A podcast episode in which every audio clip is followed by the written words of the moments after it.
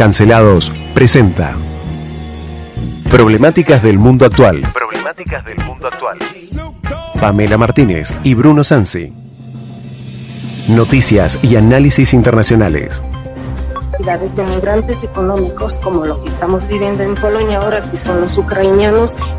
The first thing you need to know about Boris Johnson is he's a liar. Eu não vou esperar fuder minha família toda. Eu quero todo mundo armado. Todo mundo armado.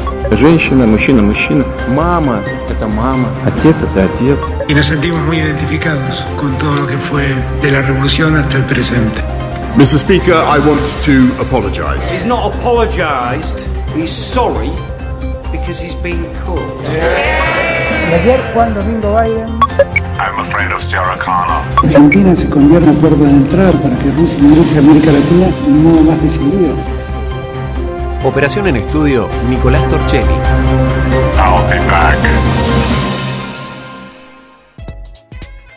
Muy buenas tardes, ¿cómo están ustedes? Nos encontramos en un miércoles más de problemáticas del mundo actual.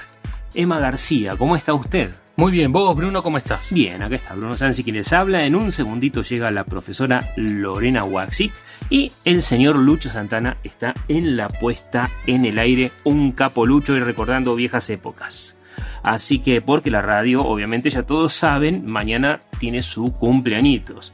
Así que importantísimo el U20, lo que significa para la región, lo que significa para la Patagonia, lo que significa para el hombre de campo. Una cosa impresionante. Felicitaciones a todos los que están acá. Obviamente el cumpleaños no es hoy, pero ya es importantísimo recordar esto para quien nos escuchan en el podcast y no saben, estamos transmitiendo en vivo por LU20 Radio Chubut para toda la Patagonia y para el mundo, porque nos escuchan a través de la de el U20 en muchísimos lugares en el mundo. Y obviamente también en nuestras plataformas de Spotify, Anchor, Pocket Cast, Google Podcast y otras más. Así que, Emanuel, contame, el EMA. El EMA. El EMA, bien argentino. Bien. Eh, tenemos un montón de noticias hoy, Bruno. No sé cómo vamos a hacer. Mira, tenemos un miércoles educativo. Vamos a aprovechar que está Lorena presente también y vamos a hablar de algunas cuestiones que tienen que ver con si los chicos les gusta o no aprender y cuáles son nuestras experiencias en el aula. Y eh, vamos a hablar de diferentes niveles de educación y del papel de los docentes. Pero primero vamos a lo que vos decís. Vamos a algunas noticias. Eh, el mundo está impactado por noticias que se dan en diferentes continentes pero que afectan, absolutamente afectan a toda la humanidad.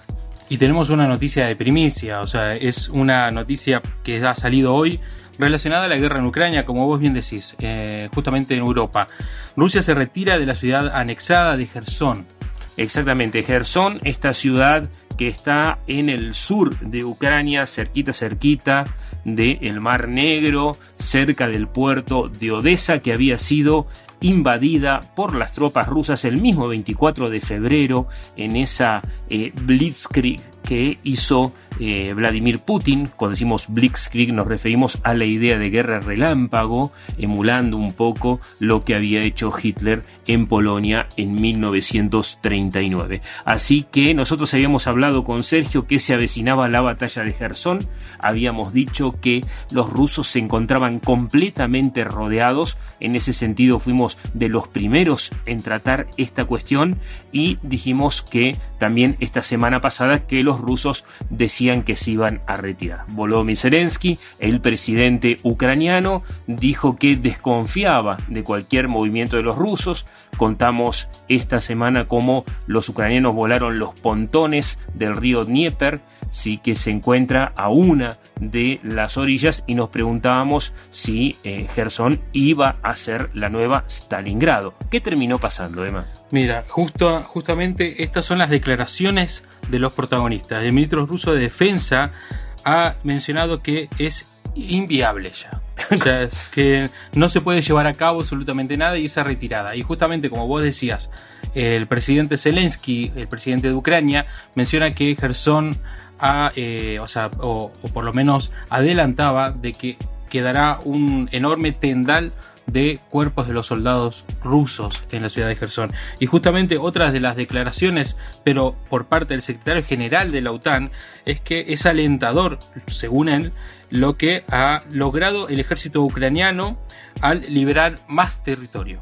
Sí, recordemos que cuando se dio la invasión, eh, Rusia había avanzado muchísimo sobre territorio ucraniano, había llegado a las puertas de Kiev e inclusive había tomado algunos de los barrios de la ciudad Después, en marzo, se dio la retirada, comenzó eh, la retirada gracias a la impresionante defensa que mostraron las fuerzas ucranianas.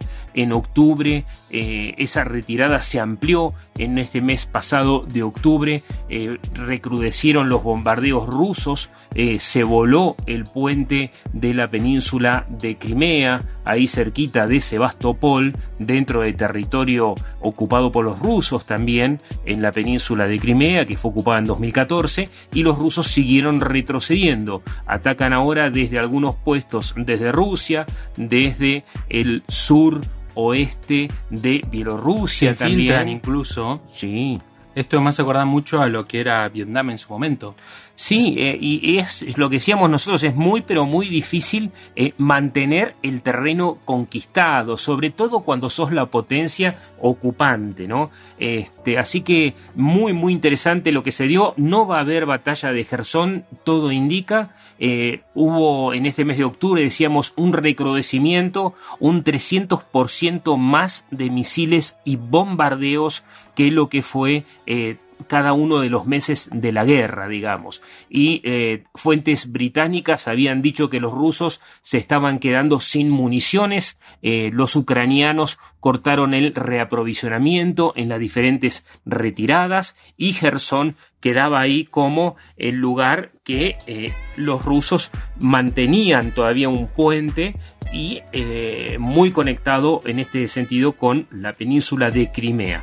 Así que cortados los suministros, eh, cortados los caminos, acercándose el crudísimo invierno que se viene, los ucranianos parece que van a reconquistar Gerson. Y esto significa un vuelco total en la guerra, como dice la gente de la OTAN. Un revés. Un revés absoluto, porque ahora eh, el discurso oficial de eh, Vladimir Putin es justamente que iba a desnazificar Ucrania, ¿no? Y eh, hizo, ocupó las regiones, eh, toda la región del Donbass, lo que es Luhansk, Donetsk, eh, todo lo que es la zona de Mariupol, que también ha sido conquistada y todavía está en manos de los rusos, que es la parte de Ucrania que da al mar de Azov, y Gerson. Gerson la acaba de perder.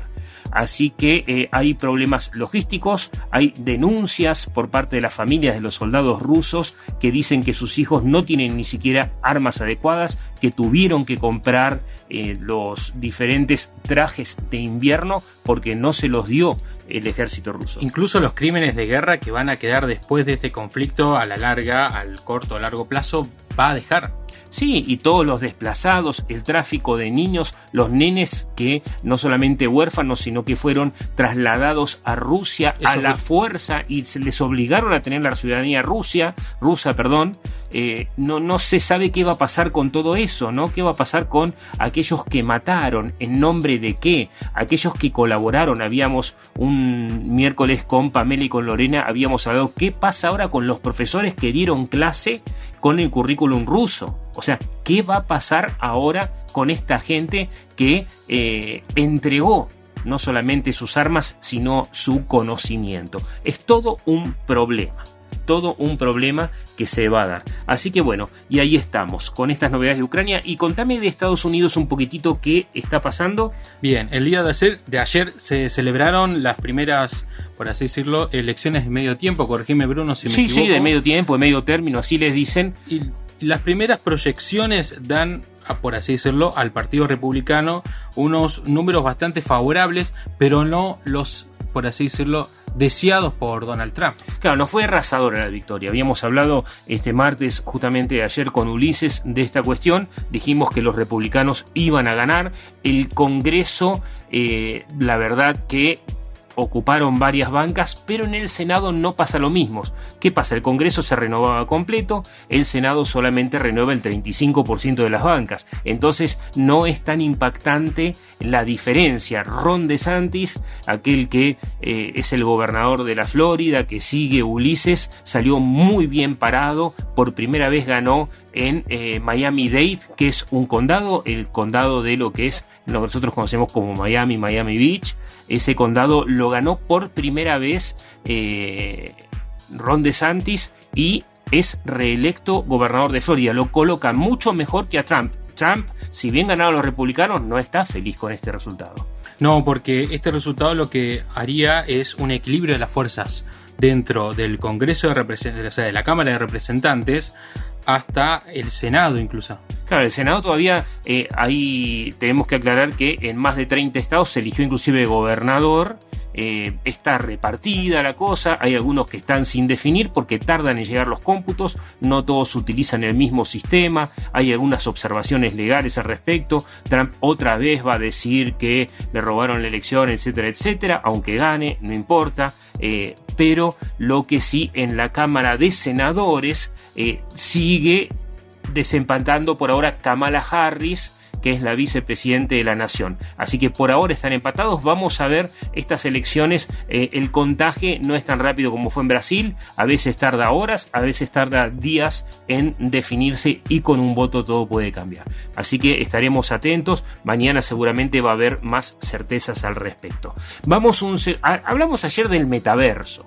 Sí, un poco hablamos de. Igual, nos reímos un poquito. Sí, pero, no, no, lo tratamos de lleno. Pero no estábamos tan equivocados en empezar a ver la cuestión esta del metaverso, porque el lunes ya habíamos dado la noticia de que Elon Musk despidió al 50% de los empleados de Twitter. Lo trabajamos con Ana Paula el lunes y nos pareció que eso venía a arrastrar eh, cierta decadencia del auge que tienen estas redes sociales. No solamente el pajarito, sino Meta. Eh, así que contame qué acaba de hacer Mark Zuckerberg, el, el dueño de la app que ustedes usan de WhatsApp, el dueño de Meta, el dueño de Facebook.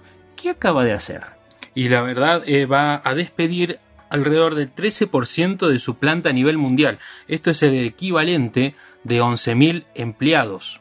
11.000 empleados van a ser despedidos. ¿sí? Nosotros sabíamos, eh, obviamente, estas plataformas, la gente que trabaja en estas plataformas, trabaja no solamente en la verificación de datos, sino también en la seguridad cibernética. Es una cosa bastante interesante cómo el, esta dimensión, digamos, de comunicación que va desde Facebook hasta el metaverso, que ayer decíamos era metaverso y metaverso, porque es como yo entré el lunes yo había sí sí sí entré en el metaverso en una de las plataformas. ¿Te compraste una parcela digital? No, no compré nada. Hice todo gratis. No sabes, es como ir de mochilero. Es como ir de mochilero adentro de un Lego.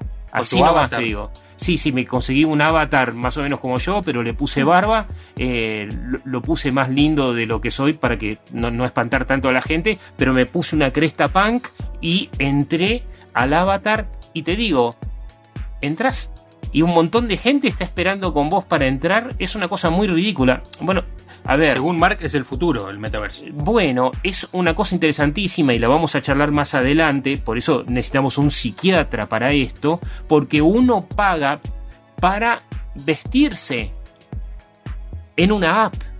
O sea, vos compras la ropa. Es más, le podés comprar la ropa a Gucci. Y Gucci diseña ropa para una app. Virtual. Virtual. Esto en una tienda virtual. Un videojuego para hacer todo un comercio detrás de. Es como tener una segunda vida, pero de mentira. Y donde no te pareces mucho a vos mismo a menos que quieras. Y vas pagando por ser vos. ¿Y el dinero es virtual, Bruno? Mirá, algún dinero sí, otro no. Y tiene que ver con la próxima noticia, porque alguna gente paga en moneda, por ejemplo, vos podés pagar con bitcoins, podés pagar con Ethereum, o sea, vos podés tener una billetera virtual y pagarte, ¿sabes cuántos terrenos se vendieron? Eh, Lucho, vos de la época, ¿cuántos terrenos se vendieron en el metaverso hasta ahora? Dos mil millones de dólares en tierras que no existen. En tierras que están en la nube, como decía. Sí, es como comprar una tierra en la luna, con la diferencia que a la luna algún día capaz que pueda llegar, pero esto es adentro de la computadora. Entonces, dos mil millones de dólares en transacciones inmobiliarias. Yo no sé si pagar impuestos en el metaverso. Vamos a ver si tienen dictador o tienen democracia. Si ahí. estará la FIP, pero Sí, no, si está la FIP es un desastre. Además, imagínate los planes sociales en el metaverso, ¿cómo serían? Una cosa interesantísima. Hablaste de, de- de también canjear o pagar con Bitcoin. Bueno, Bitcoin. sí, me decía Lorena, este, sí, los Bitcoin, los eh, Ethereum, que son las monedas virtuales más conocidas, en realidad acaban de otro sacudón justo cuando hoy. Hoy bajó el Bitcoin 17%. O sea que si vos compraste por mil dólares un terreno tuyo, Lore, en el metaverso, o alquilaste una casa de artes en el metaverso y pagaste mil dólares, sea en moneda real, en Bitcoin o en Ethereum, pero el equivalente a mil dólares, que eso sí lo pagás, eso sí lo pagás con tu plata de verdad, digamos, eh, se te acaba de desvalorizar. Ahora de los mil dólares cuesta 830 nada más tu terreno. Se te acaba de desvalorizar y todos los que habían ahorrado plata en Bitcoin hoy se despertaron con la amarga noticia de la falta de liquidez de FTX. ¿Sí? Y vos me dirás qué es FTX. A ver, pregúntame qué es FTX. ¿Qué es FTX? Mira, FTX vendría a ser la casa de cambio. ¿Sí? Es una empresa que es como una casa, es como una cueva oficial de eh, plata virtual. ¿Sí? Entonces. eh, la casa de la moneda. que- que claro, es, una- eh, es como un banco central que te habilita pasar eh, tus dólares de Bitcoin, eh, venderlos y retirarlos. Porque yo te digo, esto es plata de verdad. Si bien está en la nube y si bien el Bitcoin había llegado el año pasado a 60 mil, 65 mil dólares, 65 En noviembre del año pasado. Sí, sí, un Bitcoin costaba 65 mil dólares. Obviamente cuando lo creaban costaba un dólar nada más, pero se había valorizado. Tuvo un sacudón fuerte este año, tuvo otro sacudón y otro sacudón y ahora eh, está costando solamente 17.512. Así que si vos gastaste 60 mil dólares el año pasado para comprar un Bitcoin, te quedaron 17 mil. Anda sacando la cuenta. Evidentemente no era tanto negocio. ¿Y por Anda qué es cambiando, esto? anda claro, cambiando anda ya. cambiando. ¿Sabes qué? Compra dólares. Verde con la cara de Washington o azules. Si consigues un dólar azul es genial porque originalmente eran de color azul. Así que si vos te vas al 1800, los dólares van a ser azules. Después cambiaron a verdes. Creo que eh, desmaduraron. Eh, pero bueno, la cuestión es que FTX estaba sin liquidez. ¿Qué significa eso? Que vos tenés tu billetera virtual, vas a FTX o vas a una cueva, inclusive acá de Buenos Aires, con tu billetera virtual, que es un código con el celular, y eh, retirás, qué sé yo, 100 dólares. En dólares te lo dan y pagás, que yo, algunos centavos de moneda como para la transacción. Y te vas con tus dólares. ¿sí? Pero ahora, bueno, se empiojó todo el mundo cripto. Así que hay problemas en Meta, echaron gente no solamente, no quiero mezclar con lo de Twitter, pero más que echó gente, echó gente, más había echado 3.500, 3.700 personas. Mark Zuckerberg ahora, Ahora 11.000. 11.000, ¿sí? El Eh, 50% de, de su. ¿Quién fue? Eh, Elon Musk. eh, Sí, en Twitter también, 50%, el 11%. Aproximadamente. Sí, el 11%, el 13% de empleados. Zuckerberg, la Universidad de la Patagonia, eh, me echó a mí hoy, pero volveremos, seremos millones. Y bueno, hablando de universidad, hablemos de educación. Lorena Waxic, profesora Waxic, bienvenida. ¿Cómo está usted? Sí, Bruno, muchas gracias. Muy bien, muy bien. Muy bien, tenemos 10 minutitos, no, nos, nos fuimos al diablo con el metaverso, te pedimos perdón. ¿Qué nos Pero es trajiste muy hoy? interesante igualmente, Bruno. Sí, es algo sí. totalmente novedoso y que, bueno, llama la atención. Ahora, increíble que gente gaste plata en algo que no existe.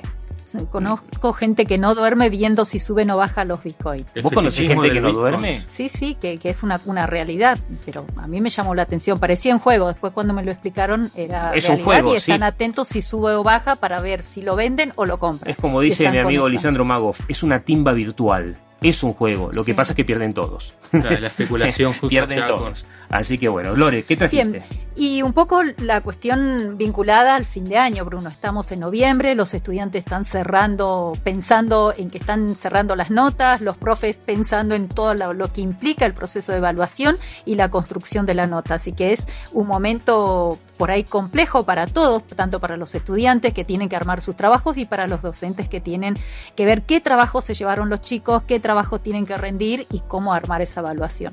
En ese contexto preguntamos, bueno, hoy cuando conversábamos con Bruno sobre la temática, que, que, digamos, en cuanto al aprendizaje, los estudiantes, ¿qué intereses tienen en cuanto a aprender?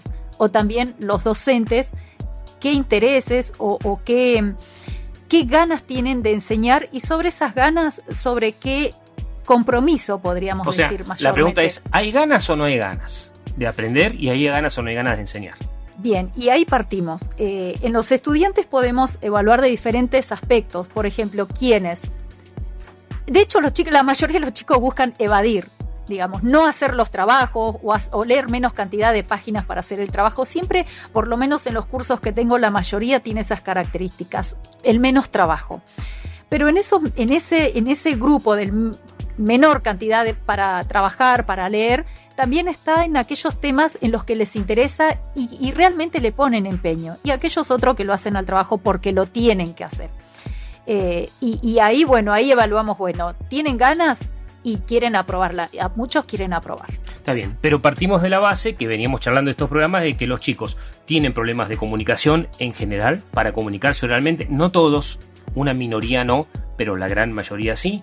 Hay muchos que están aburridos, otros que llegan mal comidos, otros que llegan dormidos, otros que no tienen ganas, pero no estamos hablando de esto hoy. Hoy estamos hablando de los que tienen ganas de aprender. ¿Es lindo aprender? Hay una satisfacción en los estudiantes cuando exponen, cuando los felicitas, cuando les decís que estuvo muy bueno el trabajo que hicieron, se nota su, su satisfacción y tienen ganas, pero tienen ganas en los temas que a ellos les interese. Cuando Ajá. ellos eligen el tema y buscan y te traen y lo exponen, lo socializan y, y, y es otra su, su carita a, a, un trabajo impuesto, por así, de, así decirlo, y lo hacen por obligación. Y ahí te piden, bueno, el material, digamos, eso es notable. Eh, pero también ahí está, digamos, la, la, búsqueda que debemos tener los docentes, cómo engancharlos a los estudiantes con ese tema, porque nosotros también no podemos llevar cualquier tema al aula. Hay un diseño curricular que nos ofrece cierta cantidad de temas y en, esos, y en esas temáticas nosotros eh, debemos trabajarlas. Pero podemos hacer, digamos, un, un, enfoque quizás distinto, vincularlos con otra, con la realidad, vincularlos con otros temas y ponerle un poquito más interesante para el estudiante, también con el abordaje de otros recursos. ¿Y a vos te pasa, Emma? Vos estás empezando en la docencia, empezaste a dar clases hace poco tiempo. ¿Cómo te sentís con respecto a. ¿Los chicos responden? Sí, responden sobre todo en, en, esto que decía Lore, cuando uno readapta algún contenido en a, a rela, relación justamente de esta generación nueva que tiene la tecnología tan adquirida y con la, lo maneja con tanta facilidad, incluso nuevos mecanismos, nuevas producciones, porque algo que, que hoy estaba pensando con el, un curso de primer año, de, de, del Colegio del María Auxiliadora es que una de las propuestas que hacíamos con la pareja pedagógica del primer año era que hagan un cómic relacionado justamente con, con, ellos mismos y con una situación de eh, que ellos puedan vivir en la vieja eh, civilización romana, en la monarquía, en la república o en el imperio. Y yo con chicos, un cómic, historieta para los historieta, que somos viejos, cómic, ¿no? manga incluso, porque incluso hay que adaptarnos a los gustos y a lo que está ahora en el en, en la vanguardia de los chicos que están consumiendo distintas formas de, de lectura, de cómic. Capaz que el cómic quedó mucho en, en, en, nuestra época, pero ahora generalmente los chicos leen manga. Pero los chicos, ustedes dicen que cuando le das una temática y a ellos les interesa, se recontra reenganchan. Sí, incluso ves, va, yo vi eh, florecido toda la imaginación que tenían y, ojalá que eh, eh, yo tener un poquito de esa imaginación con la que con los trabajos que han presentado porque la verdad que es muy interesante Sí, to totalmente. en cuanto a los recursos, también al estar, digamos, este, en esta nueva vanguardia, como decía Emanuel, su producción es distinta.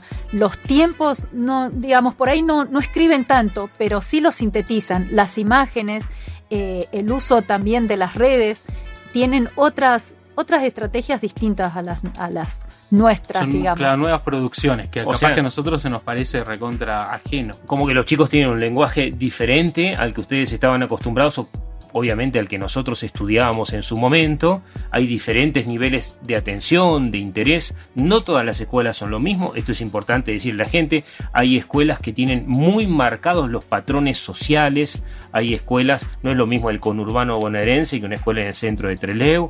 eh, o una escuela de chacras con su propia realidad. Eso es importante decirlo. Estamos hablando de nuestras experiencias y en general somos gente docentes que tenemos el privilegio de trabajar donde mejor nos sentimos.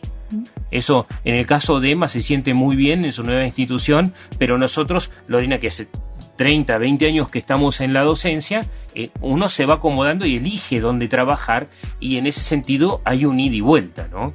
Eso es cierto, también tiene que ver como uno, digamos, el profe que trabaja por ahí cómodamente en una escuela tiene que ver en esto, con los colegas, con la institución, con, incluso con la biblioteca, porque también es donde llevas los estudiantes, traes, pedís material, pedís el cañón, pedís el audiovisual, pedís el material, eh, también tiene que haber un vínculo. Y eso suma, por supuesto, en el trabajo cotidiano que uno eh, hace en el aula y con los estudiantes. Y la vez pasada estábamos hablando con Pamela, que ahora está justamente sacando a los chicos, no está, está en un, en un, en uno de esos paseos educativos con sus estudiantes, nos dejó saludos, estábamos hablando de los paseos, pero eh, no es, digamos, lo, lo único que surge ahora como posibilidad. Y también la cuestión esta de investigador o docente. Tenemos un minuto, Emma. Yo Un recuerdo una clase, Bruno, que cuando fui tu alumno en metodología, el método de investigación, vos recalcaste que Esto el parece una docente chupada de medias, tiene, ¿eh? un- parece un poco.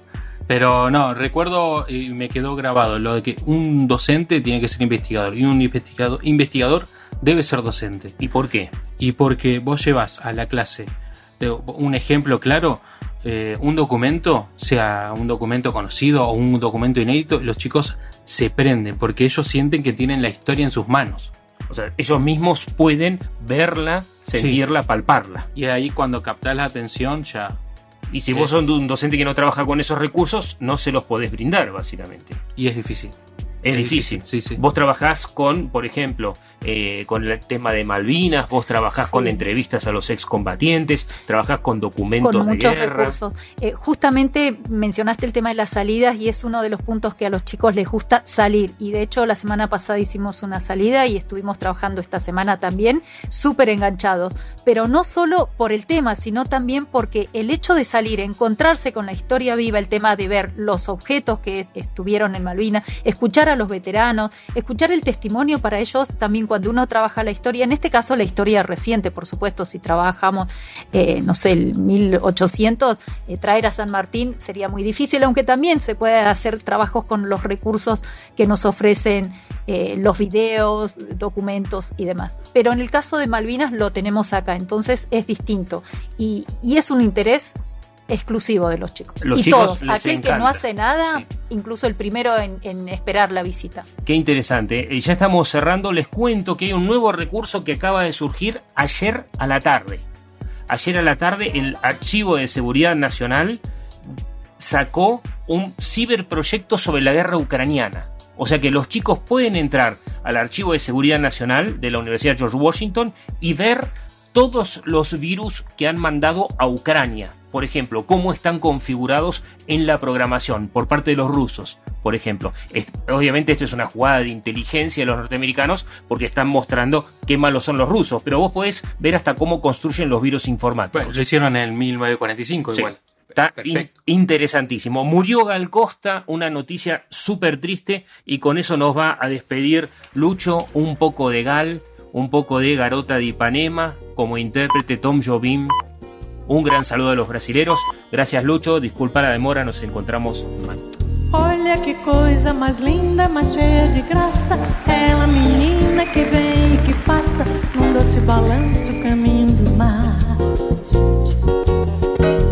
Moça do corpo dourado do sol de Ipanema, o seu balançado é mais que um poema, é a coisa mais linda que eu já vi passar. Ah, estou tão sozinho. Ah, porque tudo é tão triste. Ah, a beleza que existe.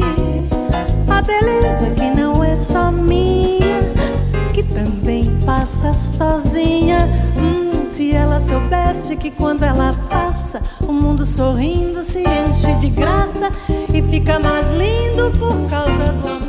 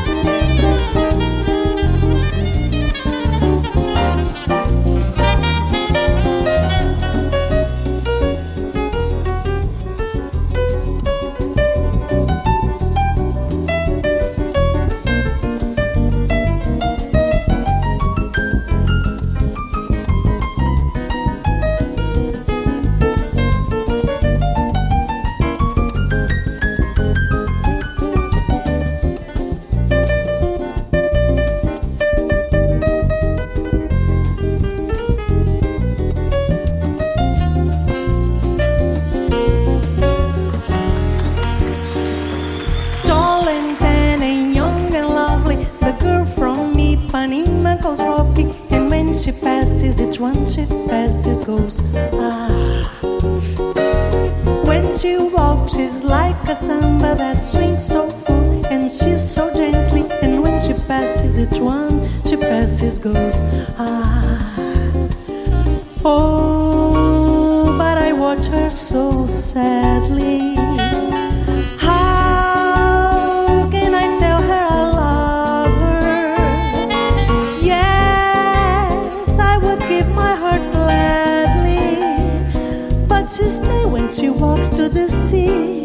She looks straight ahead, not at me. Tall and tender, young and lovely, the girl from Ipanema goes walking, and when she passes, I smile, but she doesn't see.